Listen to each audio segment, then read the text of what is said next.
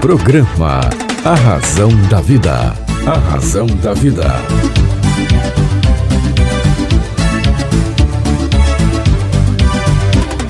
Olá, tudo bem? Fique comigo que eu estarei com você aqui na sua, na minha, na nossa querida Rádio Vibe Mundial. Vibe Mundial 95,7. Tudo bem? Olha, hoje o programa é feminino. Feminino com uma queridíssima amiga que eu sou fã incondicional. Talvez fã número dois, né? Número um, provavelmente, o amor da vida dela. Mas eu me considero aí o, o fã número dois. Por quê? É um ser humano fantástico, profissional maravilhosa, é escritora, tem um currículo invejável que você vai conhecer, tá certo? Ela possui graduação em licenciatura em letras, inglês e português pela Universidade Estadual Paulista Júlio de Mesquita Filho, mestrado em comunicação e mercado pela Casper Libero, tem especialização em linguística pela Universidade Estadual Paulista Júlio de Mesquita Filho e em teoria e técnicas de comunicação pela Faculdade Casper Libero. Tem formação pela Universidade de Michigan, atualmente é especialista pela Universidade de São Paulo e tantas outras coisas aqui maravilhosas. Ela publicou um livro que foi um tremendo sucesso, um tremendo sucesso. Ela vem atuando aí principalmente nos seguintes temas: identidade, sujeito, discurso, imagem, imagem social, comunicação oral e intercultural, retórica, e publicou um livro fantástico, fantástico, fantástico. É um livro chamado A Era do Eu S.A., pela editora Saraiva. E olha, um livro que eu recomendo a você, está em todas as livrarias aí. Tem doutorado. É, assim, gente, se eu ficar aqui no currículo dela, a gente acaba o programa e você não vai conhecer essa pessoa maravilhosa. Eu estou falando de Marlene Teodoro Polito, seja muito bem-vinda ao programa aqui com César Romão. Muito obrigada, César. Você é um queridíssimo amigo e é um prazer estar aqui mais uma vez. Olha, eu estou tão feliz. Você fez um tremendo sucesso com o livro A Era do Eu S.A.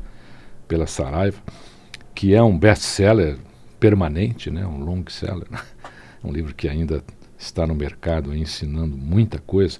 E você agora está com um livro novo, o mercado literário ganha, o público ganha, e eu quero conversar com você sobre ele. Marlene Teodoro Polito escreveu agora, pela editora Novo Século, o livro O Enigma de Sofia. Vou repetir. O Enigma de Sofia, autora Marlene Teodoro Polito. Marlene, por que Sofia tinha um enigma? Essa é a grande questão que eu convido eu todos vocês. Livro, né? Não falo para você para ninguém, mas eu convido que vocês percorram, que vocês façam esse passeio pelos anos de 1960 a 1970. Esta época sempre me fascinou. Eu vivi quando era menina e é, sempre me intrigou o impacto que esses anos tiveram agora para nós que vivemos na, em 2022. E é nesse sentido, é esse passeio que eu procurei fazer, construindo uma trama romanceada, tem romance, tem análise dos hábitos culturais, mas tem também uma grande história de mistério. E o enigma de Sofia se sustenta em cima dessa narrativa e desse enredo de mistério. Quando é que você começou, Marlene Teodoro Polito, a pensar, a sentir que este livro tinha que se transformar em realidade na sua carreira literária? O Enigma de Sofia. Você sabe, César, a minha experiência em termos de redação, de trabalho, inclusive a era do EUSA, ela é uma, vamos dizer, um percurso acadêmico. Sempre eu tive uh, me, essa preocupação com pesquisa, com estudos. Né? Essa é a, é a, história da minha vida. Mas aconteceu um, um fato interessante. Quando eu estava me preparando para o doutorado na Unicamp, eu comecei a escrever alguns artigos para o jornal da minha cidade natal, que é Araraquara. Comecei a escrever crônicas e é claro que eu comecei a falar do dia a dia. Como eu me interesso muito por filosofia da linguagem, e aí uh, eu, de certa forma, e o Reinaldo trabalhamos. Quem é o Reinaldo? O Reinaldo Polito. Ah, o Reinaldo Polito! grande referência uh, interamericana aqui da, da, da comunicação. Então, nós trocamos ideias, informações e eu escrevi um texto sobre a Dona Carmela, que é uma das personagens do livro. Ela é imigrante, ela é italiana e é um, um ser, uh, vamos dizer, incrível, fantástico. Uma amiga minha de Maceió, ela é juíza em Maceió, e ela me deu um feedback. Falou, Marlene, mas essa personagem é muito interessante, ela é estimulante. Por que, que você não desenvolve, não, não faz uma história com ela? Bom, então o que aconteceu foi isso. Eu comecei com a dona Carmela. Eu, na época da pandemia, eu escrevi durante um ano de pandemia. Eu comecei com a dona Carmela, que é muito interessante, realmente. Ela é. Sabe aquele tipo de personagem, pessoa, que é transparente? Você custa para prestar atenção nela. Ela é meio descabelada, meio fora do padrão, mas ela é de uma sabedoria de um bom senso incrível. Tanto é que ela é uma das personagens mais fortes e acompanha a vida de todos. Então eu comecei com essa personagem e você sabe, você já escreveu livros, A Semente de Deus é um é uma coisa fabulosa, né? É uma referência para todos nós. Você sabe que o processo criativo ele é uh, fabuloso porque você começa um fio e depois outros caminhos vão se abrindo e você vai se entregando nesses caminhos e você vai uh, criando e, e surgem almas novas, né, personalidades novas. O que, que aconteceu então? A partir daí, como eu queria falar muito da Dona Carmela, que é esta senhora italiana, ela faz de tudo, é filósofa, é benzedeira, é, ela tem um quintal que é, vamos dizer, o retrato vivo daquilo que ela é, porque é uma casa sólida, ela tem tesouros escondidos, vamos dizer, tesouros assim de lembrança, sabe aquelas estrelas, né, que a gente guarda no, no, nos bolsos da gente que saca de vez em quando. O quintal dela é absolutamente caótico, porque tem grama misturado com margarida, com um mundo de coisas, mas ele é aberto, ele tem frutas, então as pessoas vão e confidenciam coisas para ela e pegam o que querem. E ela acolhe animais bonitos, feios, doentes. Ou seja, ela é fiel ao mundo dela e ela abre esse mundo, só não quer que haja prejuízo para esse mundo. Então ela é realmente fiel, tanto a aquele mundo pequenininho da casa dela quanto ao vilarejo em que ela mora. Estamos conversando com Marlene Teodoro Polito, autora deste best-seller O Enigma de Sofia, pela editora Novo Século. Marlene, qual o tema do seu doutorado? Qual foi a tese que você e onde foi? Ah, o meu doutorado foi pela Unicamp, e, eu, de certa forma, eu ampliei os estudos que eu tinha sobre o homem contemporâneo e, particularmente, o executivo, o homem no mundo corporativo. Então, o tema, eu utilizei uh, duas figuras mitológicas: Narciso, que é o fato de você, vamos dizer, né, a grosso modo, voltar-se para si mesmo, preocupar-se consigo e se afastar do, do mundo, e o Pigmalião. O Pigmalião era um rei, esse rei, uh, ele esculpia e ele construiu uma imagem, porque ele estava desiludido com as mulheres, oh meu Deus, né? Que homem maluco, como é, é que pode uma coisa dessa? então, ele estava desiludido com as mulheres, porque ah, colocava mil defeitos. Então, o que, que ele fez? Ele, como ele tinha um ideal, ele esculpiu uma imagem e colocou nela todos os atributos possíveis de tal forma que ele acabou se apaixonando pela imagem. E ele foi ao templo, esse é um mito grego, ele foi ao templo, templo uh, rezou para Afrodite. Você sabe que o, o templo grego você não entra, né? Você reza lado de fora. E quando ele estava de volta para casa, Afrodite ficou tão impressionada e tocada com o amor daquele homem que ele transformou a estátua em mulher verdadeira. Então, o que eu discuto é isso: em que medida hoje nós temos condições de sermos nós mesmos e até que ponto a sociedade, a empresa, a corporação nos molda.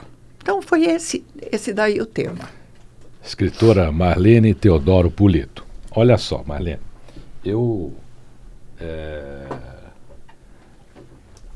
quero contar uma coisa para você. Talvez você até use. Você sabe que eu, eu, vou, eu vou, fazer uma grande revelação aqui agora. Hum, Na realidade, Deus não criou o homem primeiro. Primeiro ele criou a mulher. É verdade. É, e a mulher sentindo-se sozinha, pediu a ele uma companhia. E ele disse: Olha, Eva, vai ser muito chato essa companhia que eu vou te dar. Ele é teimoso. ele vai se perder pelos caminhos. Ele não vai te ouvir. Não vai querer perguntar. Não vai querer te perguntar absolutamente nada. Aí ela falou assim: Não, mas eu topo. Pode, pode me dar essa companhia. Eu vou aceitar. Eu vou aprender a conviver com ela. Ele falou: Mas tem uma, uma prerrogativa que você vai ter que respeitar. Porque se você não respeitar essa prerrogativa, é, você não vai conseguir conviver com ele. Ela disse: Não, eu vou respeitar. E qual é? Ele falou: Olha, ele vai ter que acreditar que nasceu primeiro, tudo bem? Marlene, é, eu vejo a capa do seu livro e é uma capa que me remete a, uma fase da minha vida. Eu, eu morei muito tempo na cidade de Santana de Parnaíba por incrível que pareça aqui, a igreja lá é, é isso aqui. É bem semelhante. É bem semelhante, é amarela, inclusive, ah. tem um coreto na frente é da igreja, a praça. É raro hoje em dia, né? É. Então, São Paulo nem tem mais coretos, né? E eu vi a sua capa aqui é, na, na, nas mídias, né? Nas publicações que saíram aí do seu livro, e, e já fiquei entusiasmado com o seu livro, porque é uma coisa que falta hoje, faltam coisas singelas e originais e reais. Né? Então eu queria te dar parabéns aqui, não sei quem foi o seu capista, depois eu vou ver aqui para a gente mandar um abraço para ele. E eu queria te perguntar o seguinte: os crimes no, no, no, vilarejo mexeram com a vida da dona Carmela e os seus habitantes? Porque normalmente quando nós temos é, fatos como esse, né, as pessoas mudam, né? elas começam a despertar raiva, espírito de vingança, de justiça. Né? Como é que foi com a dona Carmela? Ah, Bom, toda ação se passa em um vilarejo. E esse vilarejo. Aliás, ele fica... eu, eu, me diga uma coisa: essa capa aqui é, é, é, a praça lá de Araraquara ou não? Olha, essa praça eu quero até dar os parabéns para os Márcio Cavalcante. Márcio Cavalcante, o capista. Ó, meu parabéns aqui, viu, Márcio? Porque ele captou tanto a ideia, a, o, o enredo do romance, eu realmente adorei a capa. As pessoas têm essa reação que você muito graciosamente colocou aqui. O que acontece é o seguinte, César. Toda ação se passa no lugarejo. Isso no, no assim, no início do século século XX. Eu abordo a ação a partir dos anos 60. Nes, nesse finalzinho dos anos 60, o vilarejo está consolidado. Ele está com um grupo de pessoas, tem duas ruas principais, ele está em franco desenvolvimento, tem um mundo de sítios e fazendas e chácaras ao redor.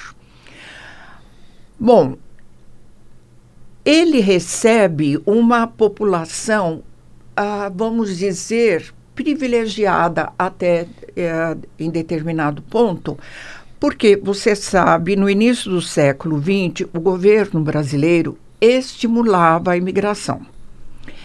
E ele estava pensando nesse sentido, em mão de obra mais qualificada, um, penso, um pessoal mais educado, que pudesse, a partir de contatos, desenvolver toda uma estrutura de trabalho comercial, uh, agropecuária, etc. Bom, o que, que acontece? A partir do momento, particularmente dos anos 60, que é, os anos 60 são de extrema importância para nós, porque trouxeram mudanças radicais. E pela história, pelo romance, nós podemos acompanhar essa evolução, essa transformação. Aí você me pergunta a respeito da Carmela e dos outros personagens. É claro que os crimes, porque é plural, né? Os crimes abalaram a tranquilidade. Então vamos fazer um, um corte. Nós temos o vilarejo que ficava perto da cidade, eu não menciono que cidade é, você vai ter livre, uh, assim, a, a, liberdade de, de pensar em, em que cidade é, porque é um grande centro, mas ficava a poucos quilômetros desse grande centro. E no pré-momento de crimes, nós temos o quê? Nós temos solidariedade, temos amizades sólidas, temos trocas, temos favorecimentos e é claro que não é um mundo perfeito, porque é um mundo humano. E como sociedade humana, você tem intriga, você tem invejinha, você tem ciumeira, você tem amor, você tem afeto tudo, vamos dizer, normal, entre aspas, né? A partir do momento que surge o primeiro assassinato, toda essa lógica de solidariedade acaba sendo abalada. Então, a dona Carmela, os habitantes, e todos se passam a questionar ah, o que acontece. Por quê? Porque se você, naquele tipo de sociedade, até idealizada pelos próprios habitantes, percebem que tem uma ruptura, então alguma coisa está errada. Vamos ver depois, no pós, né, a, a momento de assassinatos. Ah, o que acontece é que também nesse instante, o vilarejo ele está recebendo todo aquele movimento econômico, porque já estamos entrando nos anos 70, em que você tem uma nova configuração social, econômica, porque os fazendeiros, os mais, vamos dizer, esclarecidos, até me perdoem a, a, expressão, estão buscando novas formas de cultivo, rotatividade de cultura, a, a preocupação com os defensivos agrícolas. Existe a vinda Ah, Para você ter uma ideia, ah, no pré-momento, nós temos ainda a, o mercadinho, os secos e molhados, com o quitandeiro, com aqueles dois, a, aquela balança de dois pratos, temos as visitas, as festas comunitárias. Eles não possuíam televisor ainda, então, quando havia alguma festa, eles iam até lá na casa de um que tivesse, eram poucos, eram poucos que possuíam telefone. Então, o romance ele passa, perpassa tudo isso daí. No, nesse momento que os crimes acontecem, nós temos já muitas pessoas, muitos engenheiros agrônomos, e eles resolvem montar uma cooperativa ah, para congregar todos os fazendeiros, sitiantes, chacareiros. Com isso, o vilarejo ganha corpo. Ele ganha ah, corpo, inclusive no cenário político, porque ele já passa a representar a união de determinados proprietários. E eles passam a discutir também o que, que está acontecendo com a mão de obra das fazendas, porque há também, neste momento, a migração para a cidade, com a, o movimento da industrialização. E puxando também, tem a inovação da CLT, que completamente mudou as relações de trabalho, as relações trabalhistas. Então, esse é um momento muito importante. Com relação a esse ciclo de mudanças, então você tem, de certa forma, o movimento social que está, de certa forma, sendo abalado, o movimento econômico, o político e temos também o regime militar, que está presente. Nós estamos conversando com Marlene Teodoro Polito. O programa passa rápido, né, gente? Olha só, eu estou chateado aqui, mas isso é bom, porque a gente pode é, é, convidá-la novamente para, para dar procedimento. Eu tenho muitas perguntas aqui sobre o delegado Valadares, se ele era bom, se ele era legal. Né? Tenho um monte de pergunta ainda aqui, Marlene, para te fazer. Mas nós temos aqui a nossa restrição do tempo, né? Claro. Que é a nossa, a nossa, a nossa rota pela vida tem esse, esse grande companheiro que é o tempo. Marlene, a Amazon encontra seu livro? Tá já Sim. lá? Já está? Sim, Ok. já está à venda. Você vai fazer um lançamento, né? É, esse lançamento será em termos nacional. Você, meu querido ouvinte, minha querida ouvinte, que quiser conhecer o livro O Enigma de Sofia, é, de, da escritora Marlene Teodoro Polito, entra lá na Amazon, já faz o seu pedido, comece a ler. É, eu, eu acho, uma opinião minha aqui, que há muito tempo não surge um livro como esse aqui no Brasil. E eu quero que você me responda apenas em percentual. Quanto de você tem nesse livro? Percent... Ele- ele- 10, 20, 30, 40, Ah, 50%. 100%. 100%. Muito bom. 100%. Por isso vai ser um grande sucesso. Muito obrigada, viu, César? Marlene Teodoro, eu fico feliz de recebê-la, desejo muito êxito, muito sucesso nesse já best-seller. Leve meu abraço ao meu professor e mestre Reinaldo Polito.